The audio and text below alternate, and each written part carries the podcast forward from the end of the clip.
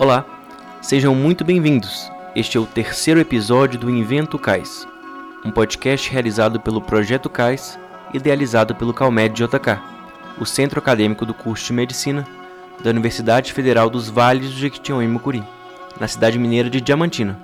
Meu nome é Túlio Castro, sou graduando em Medicina pela UFVJM. E o meu é Henrique Neves, também estudante de Medicina da UFVJM.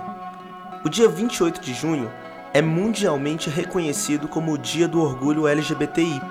Devido à proximidade da data, hoje conversaremos sobre os desafios da população LGBTQIA+, no acesso à saúde do Brasil. CAIS, para quem quer nos seguir, queremos mais.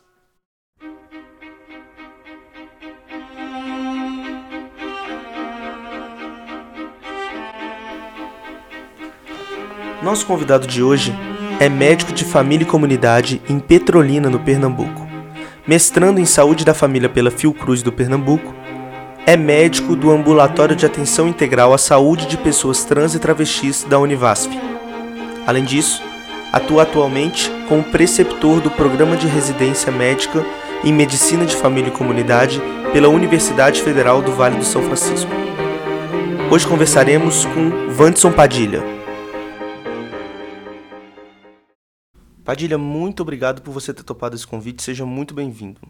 Prazer aceitar o convite de vocês, né? Prazer estar aqui com vocês discutindo, que a ideia é que a gente amplie, né, esse conhecimento para a maior quantidade de pessoas possíveis, né? Assim que a gente vai conseguir qualificar o atendimento à saúde dessas pessoas. Lésbicas, gays, bissexuais, trans, queer, intersexo, assexual e o símbolo positivo para representar as diversidades de identidade de gênero e de orientações sexuais existentes atualmente, de GLS para LGBTQI. A transformação das nomenclaturas que dão voz a essas minorias demonstra um pouco a complexidade e a fluidez do assunto. O ativismo dessa minoria no Brasil é intenso. No ano passado, em São Paulo, a parada LGBT movimentou 3 milhões de pessoas para a Avenida Paulista.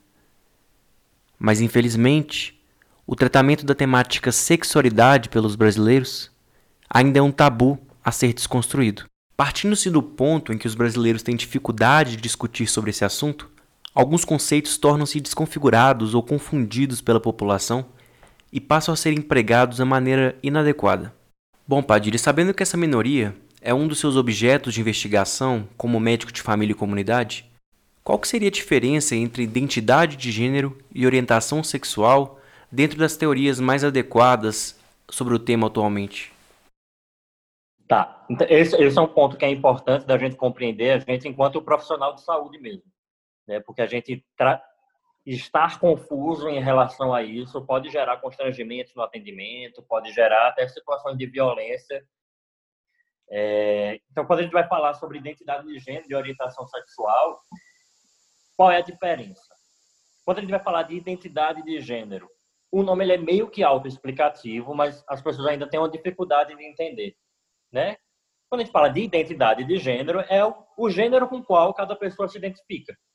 Então, em geral, a gente vai ver que tem pessoas que podem se identificar com gêneros distintos, mas em geral, as pessoas se identificam como homens ou como mulheres, tá? Eu me identifico como homem, você, Túlio, se identifica enquanto homem, é, e aí cada pessoa vai ter a sua identidade de gênero. O que é que é importante a gente saber em relação a isso? Quando a minha identidade de gênero ela está de acordo, ela é a mesma que, que me foi atribuída no nascimento, eu sou considerado uma pessoa cis, uma pessoa cisgênero, né? Então, por exemplo, eu é, quando nasci, me foi atribuído o gênero masculino e eu, e eu me identifico hoje enquanto homem. Então, como existe essa concordância, eu sou um homem cisgênero. No caso de pessoas que divergem, né, onde a identidade de gênero atual da pessoa diverge daquela que foi atribuída no nascimento, a gente considera essa pessoa uma pessoa transgênero, uma pessoa transexual, tá? Então, o Tami é um homem trans, não é da época de vocês, mas a Roberta Close, que era da minha época de criança, que era muito famosa na TV. Né? Era uma mulher trans conhecida porque é uma mulher que nasceu com sexo biológico masculino, tá? É, e aí uma questão importante é que a pessoa ser trans é uma identidade que é autorreferida. Então, a pessoa que vai dizer para mim, que vai dizer para o profissional de saúde, qual a identidade de gênero com qual ela se identifica, né? Se homem trans, se mulher trans, né? Não sou eu quem vou quem vou definir isso para a pessoa. E a orientação sexual, ela diz respeito a ao meu interesse afetivo, sexual por outras pessoas, tá? Então, se eu me interesso afetivamente e sexualmente por pessoas do mesmo gênero que eu, eu sou homossexual. Se eu me interesso por, afetivamente, sexualmente, enfim, por pessoas do gênero oposto, eu sou heterossexual. Se eu me interesso afetivamente, sexualmente, por pessoas dos dois gêneros, bissexual. Existem outras orientações sexuais, né, que, que, que a gente pode discutir aí no espectro, mas de maneira simplificada são essas três tá? Em relação ao gênero, era aquilo que eu falei, né? A maioria das pessoas se identificam como homens ou como mulheres, porém existem existem pessoas que vão estar transitando ali no meio. Então existe o gênero não binário, que seria aquela pessoa que não se identifica nem como homem, nem como mulher, ou aquela pessoa que se identifica um pouco como homem, um pouco como mulher, né? É, mas em geral a maioria das pessoas que a gente tem contato são pessoas que vão se identificar como homem ou como mulher. Padilha, adentrando um pouco no acesso da saúde no Brasil, a Constituição Brasileira de 88 prevê a cidadania e dignidade da pessoa humana. Nesse documento é reforçado o objetivo fundamental da República do Brasil de promover o bem de todos, sem preconceitos de origem, raça, sexo, cor, idade ou qualquer outra forma de discriminação. Em 2010, foi criada a Política Nacional de Saúde Integral de Lésbicas, Gays, Bissexuais, Travestis e Transsexuais, que é regida por um documento lançado pelo Ministério da Saúde. Nesse documento, é previsto a promoção da saúde integral desse grupo, eliminando a discriminação e o preconceito institucional e contribuindo para a redução das desigualdades e para a consolidação do SUS como um sistema universal, integral e equânime. Entretanto, a expectativa de vida das pessoas trans no Brasil ainda é de 35 anos. Essa idade estimada é menos da metade da média nacional, que é de 75,5 anos, de acordo com o último IBGE. Além disso, entre as mulheres trans e travestis, cerca de 90% delas se encontram ou já se encontraram na prostituição. O dossiê Saúde das Mulheres Lésbicas, Promoção da Equidade e da Integralidade de 2006, publicado pela Rede Feminista de Saúde, apresenta dados que evidenciam as desigualdades de acesso aos serviços de saúde pelas lésbicas e mulheres bissexuais. Ou seja, no meio dessa dicotomia entre o avanço dos direitos e dados alarmantes sobre a saúde da população LGBTI, eu te pergunto: o que muda no acesso à saúde dessa população e desde a sua formação como médico, o que você percebeu de mudanças nesse acesso? Então, minha formação enquanto médico não é tão tão longa, né? Eu tenho cinco anos de formado. Então, nesse período, não percebi grandes avanços, né? A gente tem um período curto de cinco anos, sobretudo é um período em que a gente está vivendo momentos políticos difíceis, em que a gente consegue visualizar às vezes mais retrocessos no, no âmbito da, da população LGBT do que do que avanços. Então, assim, a, gente, a gente tem uma dificuldade de, de visualizar isso. Apesar de essa política existir desde 2010, se a gente for discutir com a maioria dos profissionais de saúde, eles sequer sabem que essa política existe, né? É uma política que ela foi criada, que, mas que infelizmente ela ainda não foi implementada na maioria dos municípios brasileiros, principalmente se a gente for adentrar mais para o interior. Né? A gente vê que muitas vezes nas capitais talvez existam alguns espaços, já exista alguns locais onde essas pessoas conseguem ser atendidas, mesmo assim com muita dificuldade, né? Mas se você vai para o interior do país, eu, eu moro no, no, no, sertão nordestino, né? Moro no interior de Pernambuco, é, e isso você vai visualizar isso, quanto mais interiorizando a gente vai, menos os profissionais de saúde têm alguma discussão sobre isso, e menos existem serviços específicos para cuidar, para cuidar dessa população, né? É a partir disso que a gente tem que começar a pensar no princípio do SUS da equidade, né? Quando a gente pensa que as pessoas que necessitam mais, né? se a gente tem uma população que está vivendo até 35 anos, alguma coisa tem de errado. Né? E uma parcela de culpa a gente tem nisso. Tá? Então, se a gente não está ofertando adequadamente o acesso à saúde para essas pessoas, se a gente não está é, sabendo como cuidar de demandas específicas em saúde dessa população, a gente precisa começar a se responsabilizar sobre isso. E, e o Estado, né, tanto falando de município, quanto o Estado, quanto o governo federal, precisa começar a pensar isso de forma mais ampla, garantindo formação para os profissionais. As graduações precisam começar a trabalhar isso. Né? Isso precisa estar dentro do currículo obrigatório das graduações para que a gente consiga diminuir essas iniquidades. A gente precisa discutir como é o cuidado da mulher lésbica, o que é que a gente tem de diferente. Ah, mas é todo mundo igual. Não é todo mundo igual. Cada um vai ter as suas diferenças, a gente precisa saber como que a gente vai abordar essas questões. O Brasil lidera o ranking mundial de mortes de transexuais e travestis em todo o mundo. Segundo o brilhante trabalho do Grupo Gay da Bahia, que fornece dados demográficos acerca da população LGBT, em 2019, 329 pessoas dessa minoria foram mortas violentamente no Brasil. Bom, esses tristes dados sugerem que parcela da população brasileira ainda insiste em não permitir que essa minoria tenha seu direito básico, a vida. Então, Padilha, sobre esse tema e falando um pouco da sua profissão como médico, como que é o acolhimento de uma pessoa LGBT pelo sistema público de saúde? Isso é irônico, esse dado da gente ter a maior quantidade de pessoas mortas. E, e, e, falando de população LGBT, esse dado ele excede em muitos outros países, né? Claro que pode haver subnotificação também em outros países, mas a gente sabe que aqui a subnotificação de, dessa mortalidade é muito grande. É, e, ao mesmo tempo, o Brasil é o país que mais consome pornografia trans, né? Pornografia de travestis no mundo. Né? Então, ao mesmo tempo que a gente, então é um país que ele é hipócrita, tá? É...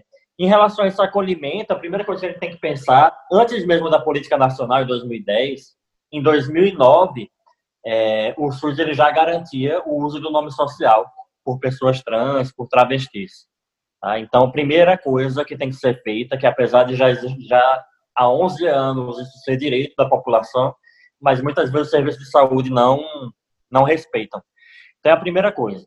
Então, a pessoa que chega no serviço de saúde precisa ser tratada pelo seu nome social, desde o porteiro, passando pela recepção, passando pelo profissional, pelos profissionais de saúde, né, por todos os profissionais que trabalham naquele serviço, porque é um constrangimento muito grande essa pessoa não ser tratada pelo seu nome social, essa pessoa ser tratada pelo pelo seu sexo biológico e não pela sua identidade de gênero. Isso afasta as pessoas do serviço de saúde, né? Os relatos das pessoas trans é que elas não frequentam o serviço de saúde muitas vezes por conta disso, né? E aí acabam tendo que se automedicar quando tem quando tem algum problema de saúde, não conseguem procurar o serviço de saúde. Né? Eu tenho alguns exemplos de pessoas que eu atendo. Tem um homem trans, por exemplo, que eu atendo que a família dele mora no Maranhão e durante o período de férias ele foi para o Maranhão me mandou mensagem reclamando de uma queixa, de uma dor abdominal, pedindo para que eu prescrevesse alguma medicação, mas precisaria ser examinado, né? A gente, como profissional médico, a gente sabe que, que não tem como a gente estar tá prescrevendo sem fazer o exame adequado. E quando eu pedi que ele fosse procurar o serviço de saúde, ele disse que não iria, porque ele sabia que as pessoas não iriam, não iriam tratá-lo bem, não iriam entender o que ele estava passando, né? É, então, são várias situações. Já teve situação de eu atender um homem trans durante uma, um acidente de moto.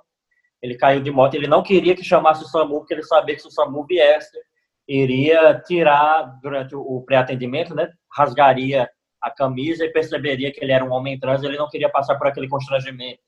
Então, são várias e várias situações. Já teve situação de, de uma mulher trans que eu atendi, que ela estava com que ela deixou um, um papel para marcar o exame no, no, serviço de saúde e, e, a profissional que fazia a marcação ligou para a casa da mãe dela dizendo que a filha, a filha não, tratando pelo sexo biológico, né? Seu filho está cometendo falsidade ideológica porque deixou aqui um papel com um outro nome que não é o nome que não é o nome dele. Né? Então assim, as pessoas passam por violências dentro dos próprios serviços de saúde. Então é a primeira coisa que a gente precisa pensar nesse acolhimento é que a gente respeite essas pessoas de acordo com a sua identidade de gênero. Né? E, para além disso, a gente conseguir estudar as demandas que cada uma dessas pessoas tem. Bom, na mesma cartilha que eu mencionei na minha outra pergunta, nós encontramos como objetivo da Política Nacional de Saúde Integral da População LGBT incluir ações educativas nas rotinas do serviço de saúde voltados à promoção da autoestima entre LGBT e da eliminação do preconceito para a sociedade em geral.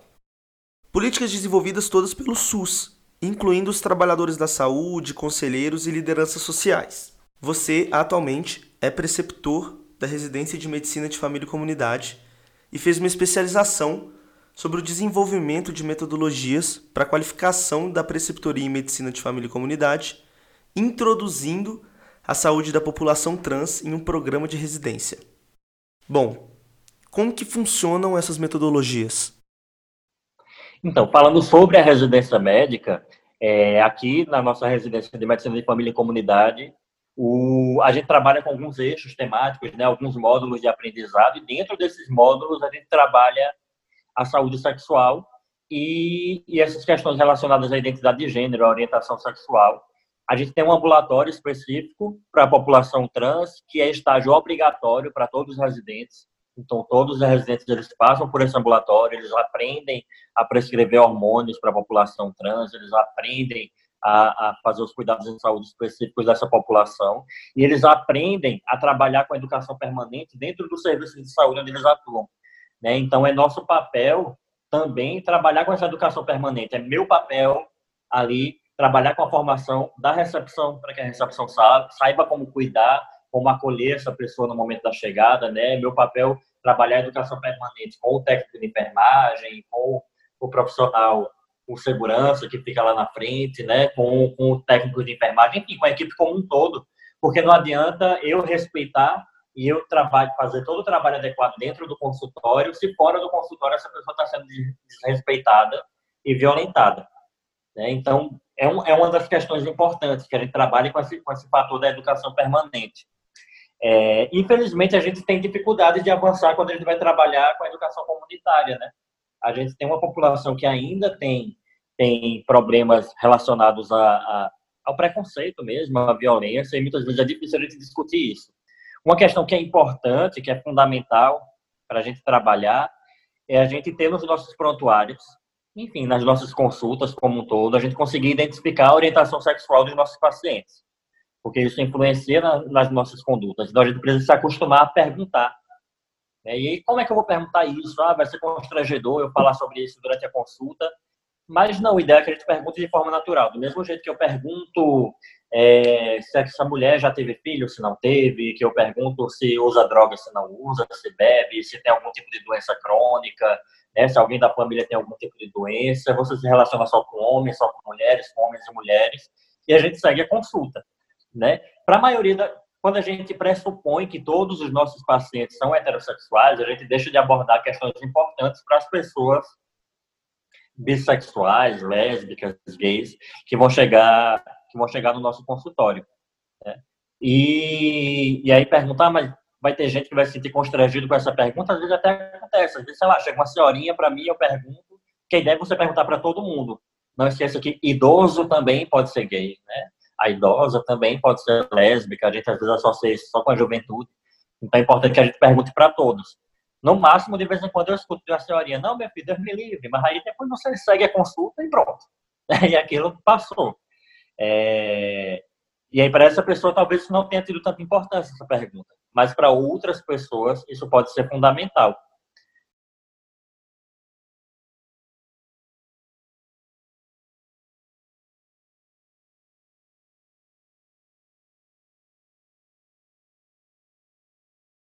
Existem alguns relatos de mulheres lésbicas, por exemplo, de passarem por consultas, não terem coragem de falar sobre orientação sexual, não se sentirem à vontade, não serem perguntadas, questionadas pelo profissional médico, e por isso acabarem saindo com condutas inadequadas lá de dentro, né? Então, sair com a prescrição de anticoncepcional, sair com a orientação do uso do preservativo externo, né? A gente evita chamar de preservativo masculino, porque não é só homem que usa, né? Mulheres trans podem utilizar. Então, saem com orientação do uso do, daquele preservativo externo, saem com orientação muitas vezes saem com teste de gravidez, já tem mulher lésbica relatando sair do consultório com diagnóstico de gravidez, mesmo não tendo nenhuma relação com homens.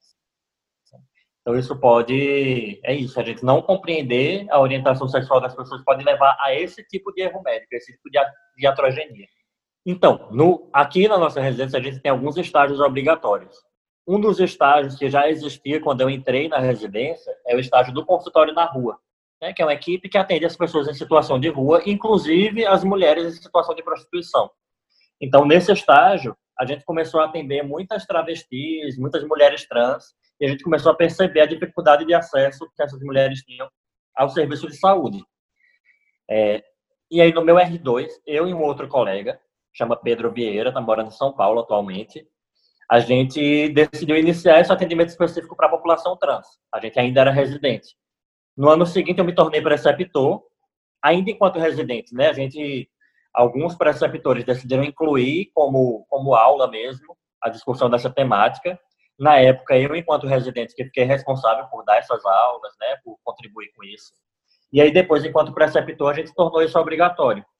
Né? A gente incluiu como estágio obrigatório o atendimento no serviço, né, no ambulatório trans, e a discussão da saúde LGBT como um todo durante as aulas teóricas, né, durante as atividades teóricas, é, como um todo, né, e a gente foi discutindo com os outros preceptores, porque não adiantava também só eu nessa formação, mas é importante que os outros preceptores também compreendam, na verdade é importante que todo médico compreenda, né, e aí, durante a formação, é importante que o preceptor compreenda para conseguir passar isso para o residente.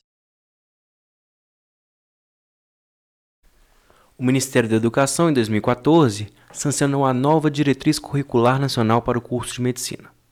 Esse documento realça os princípios que norteiam o Sistema Único de Saúde e aproxima os estudantes às casas de saúde desde o início do curso. Porém, a gente sabe que a abordagem da temática da transexualidade e da sexualidade ainda encontra-se defasada na graduação, mesmo com as alterações recentes do Ministério da Educação, que tinha como objetivo quebrar o tradicionalismo do curso. Acerca da população trans, e o que ainda falta ser modificado na graduação para que os estudantes acessem tal conteúdo? Então, isso é uma coisa que a gente vem discutindo ultimamente, inclusive na própria ABEM, né, na Associação Brasileira de, de Educação Médica, foi formado um GT é, para discutir o cuidado da saúde das populações invisibilizadas. Aí inclui não só a população LGBT, né, mas população negra, população indígena, população do campo, das florestas, enfim. É, e aí a gente precisa avançar nessa questão na graduação, como um todo, nos próprios currículos médicos, porque não adianta a gente ir precocemente para o, os serviços de saúde se, infelizmente, a gente não discute isso na nossa, na nossa teoria. Então, às vezes, a gente vai chegar nesse serviço de saúde, né, os profissionais que estão atuando no serviço de saúde também não têm, muitas vezes, formação nessa temática, e aí a gente acaba saindo da graduação sem discutir, sem compreender essa temática, né? Se eu for falar tudo que a gente precisaria saber, talvez a gente leve um tempo aqui para discutir. Mas, por exemplo, falando da, da população lésbica, né? Eu vou falar de cada uma para a gente tentar deixar que fazer a gente perceber que existem alguns pontos claros, né? Então, falando da população lésbica, a gente não sabe, por exemplo, hoje orientar prevenção de ISTs entre mulheres que fazem sexo com mulheres, né? Entre mulheres lésbicas, mulheres bissexuais. Então, é importante a gente começar a discutir isso dentro da graduação, né? Como é que a gente discute o pré-natal de um casal de mulheres? Né? Quando a gente tem duas mulheres no pré-natal, como é que a gente vai discutir isso? O que é que tem de diferente? Ah, tem duas mulheres e aí uma está gestando e a outra também quer amamentar. Como é que eu vou discutir isso? Né? Quais são as estratégias que eu posso utilizar para ajudar nesse processo de amamentação das duas mães? Né? E aí, isso falando de mulheres lésbicas, vamos falar da população gay. A gente, existe uma diversidade de, de queixas sei lá, anorretais, por exemplo, que estão relacionadas às práticas sexuais, à prática do sexo anal, que a gente não discute. A gente não discute a presença, por exemplo, do corrimento anal, né, provocado por, sei lá, por gonococo, por clamídia. É, a gente não discute a lavagem intestinal que é realizada pelos homens gays pré-sexo, né, que, que é chamado de que popularmente conhecido como chuca, então, é, a gente precisa discutir como é que a gente vai orientar. Isso é seguro, isso não é, qual é a forma adequada de fazer, qual não é. Né? A gente não discute o risco de desenvolvimento de hepatite A por, por homens que fazem sexo oral anal com outros homens. Né? A gente não discute entre a população trans qual é a melhor forma de usar adequadamente os hormônios que elas, que, que elas utilizam, qual o risco de usar é, o silicone industrial que elas utilizam, qual o risco de, do homem trans que utiliza o binder, como é que deve o binder, que é uma faixa utilizada para esconder as mamas, né? Como é que a gente pode orientar que isso seja usado da forma mais adequada?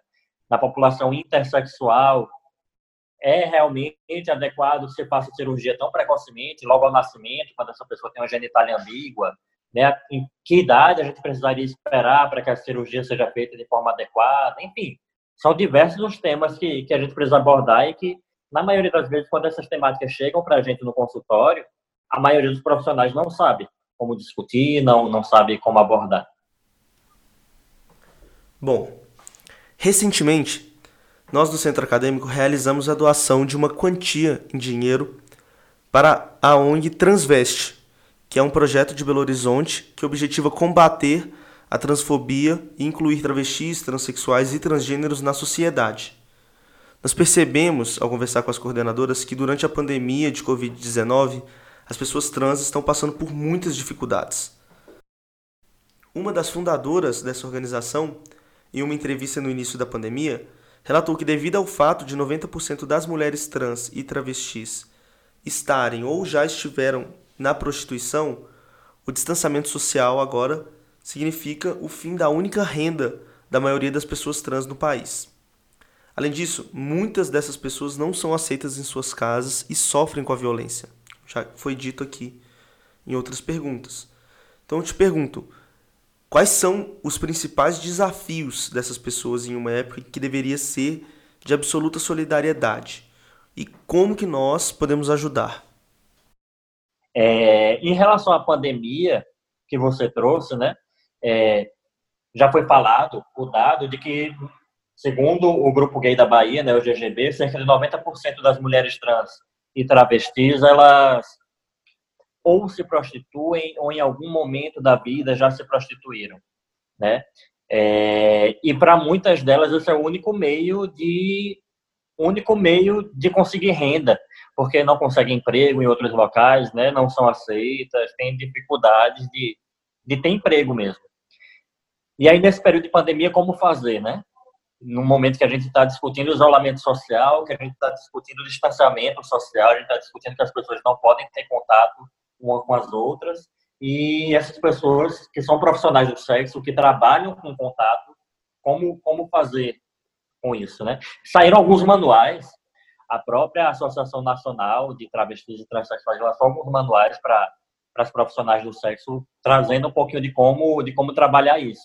Então, uma questão que você tem incentivado é a web pornografia, né, que essas, que essas mulheres elas consigam trabalhar através da internet. É, outra questão é que se acontecer de precisar realmente fazer o programa, né, e ter a relação, que essas mulheres evitem de, de levar essas pessoas para sua casa para evitar a contaminação, porque muitas vezes o programa é feito na casa da própria da própria mulher é, que se busca usar máscara durante a relação, que não tenha beijo, né, durante o programa. Então tem algumas instruções, existem alguns materiais que foram que foram fornecidos para tentar orientar essas mulheres a tentar a gente trabalha com redução de danos, né? Essas mulheres que não conseguem parar de trabalhar, que não tem como parar de trabalhar, que elas tentem trabalhar da forma mais segura possível. Isso que você traz é super importante dessa questão da da violência que essas pessoas sofrem que é uma violência que ela começa já desde dentro de casa. A gente, se a gente for pensar em infância, né? Nossa infância. Quando a gente está na escola e que sofre qualquer tipo de problema, que sofre, que está num momento de, de, de, sofrimento, sei lá, de bullying, porque ah, fulano está sofrendo bullying porque porque porque está acima do peso, fulano está sofrendo bullying por determinado fato, muitas vezes a gente vai buscar o abrigo dentro de casa, né? Com a população LGBT, às vezes isso é difícil, porque às vezes dentro da própria casa também está a violência. Então a pessoa está sofrendo essa violência, ela não tem a quem pedir ajuda, isso piora o quadro da violência, piora a questão da saúde mental. Né? Nós, enquanto profissionais de saúde, a gente precisa estar aptos a acolher esse tipo de demanda, porque muitas vezes nós somos a única referência, o único local onde essas pessoas podem conseguir ajuda. Né? Então, tentar trabalhar isso, essa questão da saúde mental, com os profissionais do NASP, né, profissional psicólogo que esteja também apropriado da temática para conseguir para conseguir abordar isso. É... E aí como ajudar? Essa é uma pergunta que é complexa, porque ela é, é... se a gente for pensar na resolução desse problema, teria que ser uma resolução muito mais a nível estatal. A gente pode ajudar, né? Existem várias ONGs, como essa que você citou, que que acolhem a população trans, que ajudam, né? Eu conheço uma também em Fortaleza que tem esse trabalho super legal aqui aqui em Petrolina. Tem uma ONG que também está com o projeto de construir uma casa de acolhimento para essa população que foi expulsa de casa, que não tem onde buscar abrigo. É, e a gente pode ajudar e contribuir, mas a gente precisa cobrar do Estado. É, a gente precisa cobrar que, que existam políticas governamentais pensadas especificamente para essa população. Né? A Universidade do Estado da Bahia, aqui recentemente, é, instituiu cotas para pessoas trans. É, então, a gente precisa incentivar que essas pessoas elas consigam estudar. A gente precisa estar incentivando que as escolas elas não cometam transfobia, elas não cometam homofobia dentro da própria instituição. A gente tem relato de muitas pessoas que saem das, das escolas, que não conseguem concluir os estudos, porque não aguentam o sofrimento e a violência que sofrem dentro da própria escola. A gente precisa trabalhar isso dentro das escolas, garantir. E a gente, enquanto profissional de saúde, pode fazer isso, né? A gente, e aí eu falo isso enquanto médico de família e comunidade, a gente atua muitas vezes com a educação dentro das escolas, de educação em saúde. Então é importante que a gente traga essa temática também, né? não só para os estudantes, mas também para os professores, diretores, coordenadores, enfim, para que eles consigam trabalhar, essa população ela consiga avançar. E a gente precisa garantir que as pessoas consigam emprego, consigam renda, né, que elas não fiquem submetidas apenas a, a essas ajudas né, momentâneas que nem sempre a gente vai conseguir ajudar todo mundo. É importante a gente ajudar, né, mas a gente precisa garantir que existe estrutura também para que essa população consiga avançar. Eu ia trazer um exemplo, né? Eu tenho aqui na universidade a gente tem algumas pessoas trans, felizmente, algumas pessoas trans têm começado a entrar na universidade. E aí, por algumas questões, e a gente pode discutir, né, talvez até de machismo ainda, é, os homens trans, eles têm, eles costumam ter um nível sociocultural educacional maior do que as mulheres trans, né, talvez o machismo nesse sentido ainda ainda prejudique ainda mais as mulheres trans e travestis do que os homens trans. É, mas, por exemplo, eu tenho uma colega que ela essa minha amiga, quando ela chegou para estudar, ela teve dificuldade de conseguir um lugar para morar, porque ela não conseguia sequer alugar um apartamento. Porque ela passava na frente do apartamento, via a placa de aluguel, falava com o dono ou com a dona, e aí a pessoa dizia: Não, já está alugado. Quando a gente. Ela passava ali na, mesma, na frente do, do mesmo apartamento, dois, três, quatro meses depois, a placa de aluguel ainda estava lá. E aí a gente sabia que aquela pessoa não tinha alugado simplesmente porque era para uma mulher trans. É, então a pessoa não consegue emprego, não consegue um lugar para morar, não consegue nada. Né? E a gente precisa garantir isso de alguma forma, garantir que, que as pessoas tenham acesso a, ao básico, a moradia, a emprego, né? a educação, a saúde. Pronto.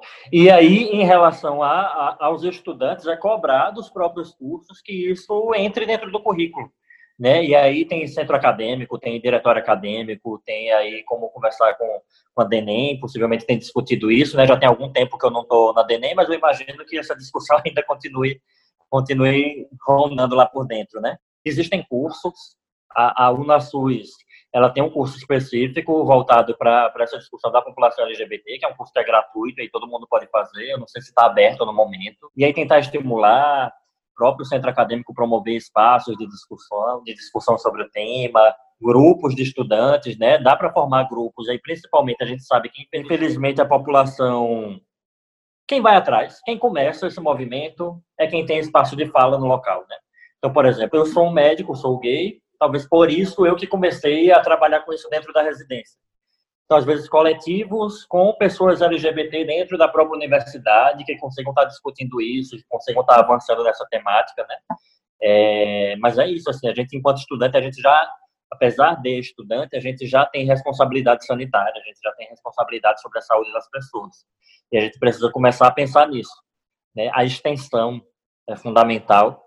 Né? A gente precisa avançar com os projetos de extensão, talvez pensar projetos de extensão voltados para a temática, procurar algum professor que seja mais sensível à causa que consiga estar tá discutindo isso, mesmo que o professor não conheça, mas se for um professor que é mais sensível, convocar ele, tentar estudar juntos, né? A gente sabe que nem todo mundo é obrigado a saber, não é cobrado do professor também que ele saiba de tudo, mas a gente, mas que ele esteja junto ali para ajudar a construir.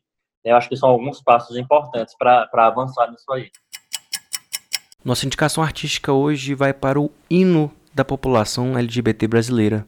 A música é Flutua.